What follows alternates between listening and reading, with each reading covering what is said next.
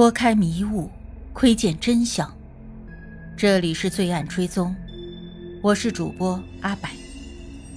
凶案或许离奇残忍，但作案的动机往往代表了人性的欲望。追踪真实罪恶，重返凶案现场。让我们开始今天的案件吧。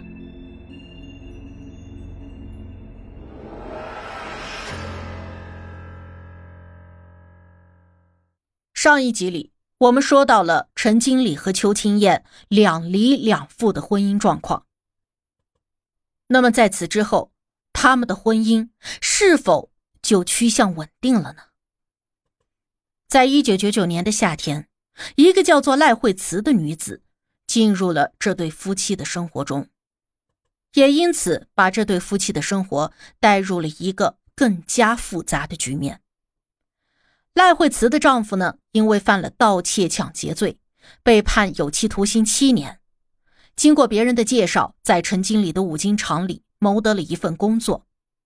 而善良的陈经理对这个可怜的女人更是照顾有加，不仅给予了她正式工的薪水，还把她安排进了办公室，成为了厂里的会计。可谁知道，风流成性的邱青燕一看到赖惠慈，就动起了歪心思。不出几个月的时间，两个人果然就勾搭在了一起。对于丈夫的第五次出轨，陈经理也是无可奈何，只能够决定先将赖惠慈赶出工厂再说。谁知道邱清燕也摊牌了，不仅力保情妇，让几个年轻的学徒改口叫她老板娘，还扬言要分割财产，迎娶赖惠慈。他甚至找茬的打断了大儿子邱伟珍的手，以此要挟威逼陈经理让出这个五金厂。这间工厂啊，几乎是陈经理一手建立起来的。且在之前的几次出轨之中，邱清燕并没有打算和哪个情妇结婚分割财产，而如今他却铁了心的要带走母子四人的饭碗去供养别的女人。陈经理又怎么可能会同意呢？他几次苦苦的哀求邱青燕，看在孩子的份上，不要离婚，不要拿走工厂，也再次做出了让步，表示啊，只要维持表面的夫妻关系，给孩子一个完整的家庭就行。陈经理还找到了张文通，希望对方能够给丈夫邱青燕做做思想工作。嫉恶如仇的张文通早就看不惯邱青燕的所作所为，奈何他也不是两个人的亲属，因此也只能够劝邱青燕看在三个孩子的份上，少要一点家产。最终，在他一番苦口婆心的劝导之下，邱青燕答应他不要抚养权，但是会少分财产，并且每个月支付三个孩子的抚养费。他还同意。维持表面上的夫妻关系，继续住在一起。然而，在二零零一年的十二月初，趁着陈经理外出和人洽谈工厂的合作事宜，邱青燕找准了机会，偷偷的搬了出去，还找来两辆卡车，把五金厂的机器也一扫而空。回到了家里，发现工厂被搬空的陈经理气得浑身发抖。花了数天的时间，好不容易找到了邱青燕与赖慧慈的爱巢。面对找上门的前妻，邱青燕根本就不予理会，非但不归还机器，还动手打了陈经理。而此时的赖慧慈呢，已经和他坐牢的前夫离了婚，并且和邱青燕领取了结婚证。作为邱青燕的新婚妻子，她也不甘示弱。夫妻二人就这么将陈经理一顿羞辱之后赶了出去。之后没几天，邱青燕和赖慧慈就在太平市新平路某段开设了一家新的五金加工厂，不仅把陈经理的客户抢走了一半，还把几个厂里的员工也都挖走了。欲哭无泪的陈经理再次找上了张文通来主持公道，但是这只能算是民事纠纷。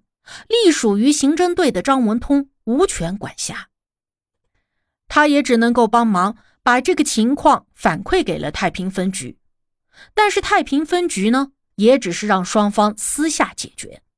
不得已，陈经理啊，只能够以彼之道还施彼身，也偷偷的跑去夫妻俩的新工厂搬东西。陈经理呢，确实搬回了一些机器，但是这一次之后，邱清燕和赖慧慈提高了警惕，整天都守在工厂里，不让陈经理靠近，还报警控诉他强闯民宅、盗窃、扰乱治安。这次呀。警方倒是负责任起来了，警告陈经理不得再去骚扰邱清燕夫妇俩。之后的一个多月里，双方剑拔弩张的气氛总算是平息了一些。不料呀，得寸进尺的邱清燕觉得陈经理就是个软弱好欺负的女人，眼看着她上门的频率降低了，干脆呀，连三个子女的抚养费、教育费也不给了。陈经理被彻底的激怒了，又每天上门和前夫理论、争吵，大半年的时间里，双方啊都过得鸡犬不宁。在二零零二年八月二日的下午，陈经理正在邻居阿水伯家打牌，突然邱清燕闯了进来，两人耳语了几句之后，他就先行下楼了。牌打完以后，陈经理就起身告辞。之后，大家就不知道他去了哪里，是否和邱清燕同行。当天放学回家的三姐弟也没有见到母亲。八月三日、四日，连续两天也不见其踪影。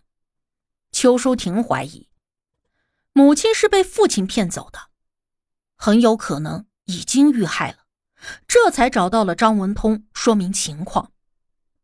听完了邱淑婷的讲述之后呢，张文通也隐隐的感觉到事有蹊跷。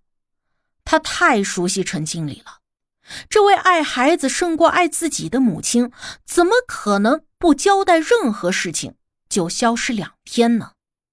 安慰了几句之后呢，张文通连夜就带着邱淑婷到了太平分局红龙派出所报了案。但是很遗憾。他们的报案根本就没有引起分局警员的重视，哪怕是二十天后张秋满发现了焦尸，分局也没有把这两件案子联系在一起。原来呀，尽管陈经理年龄、身高都与无名女尸比对得上，可是彰化警方笃定死者就是东南亚籍的妇女。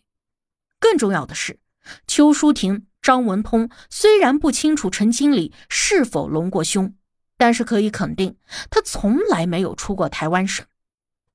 而我们前面也说了，省内明文规定假体的重量不得超过二百二十克。社会上暂时也没有发现哪家正规或者是地下整容院出现了违规操作的情况，因此他们认定死者绝不会是陈经理。两件案子。毫无关系，无法立案，也就意味着不能动用警力开展调查工作。但是张文通坚信，这个无名女尸一定就是陈经理，而凶手也一定是他的渣男前夫邱清燕。于是，这位充满了正义感的警官决定自己进行调查。在接下去的几个月里，张文通一边走访。一边找来线人安排进了邱清燕的工厂，目的就是为了打探一下口风，或者是寻找一些蛛丝马迹。而对于老上司的这个人事安排，邱清燕倒是也没有拒绝。但是那名线人入职以后啊，觉得邱清燕的工厂非常的阴森恐怖，似乎总有一双眼睛在黑暗之中盯着自己，因此没干几天就撒腿跑了。张文通很无奈，不得已，他又找来新的线人，想要继续的安排进邱清燕的工厂。可是邱清燕也是线人出身啊，这十几年来，张文通从未介绍过人去陈经理的工厂里。那为什么现在要连续的安排人进他的工厂呢？发现端倪的邱清燕顿时就警觉了起来，找了各种借口拒绝招人。也为了躲开张文通，他还在2003年到2008年的这六年间，先后四次搬迁了工厂。在此期间啊，五十公里外的彰化市又发生了一起诡异的事件。也正是这桩怪事，让张文通更加笃定是邱清燕杀了陈经理。那么，究竟是一桩什么样的怪事呢？别着急，我们下集细细分解。八世间奇案，看人间百态，品百味人生。喜欢的朋友可以订阅专辑，关注我，定期更新真实案件。你都看过或者听过哪些离奇的案件？欢迎留言讨论。我是阿柏，我们下期见。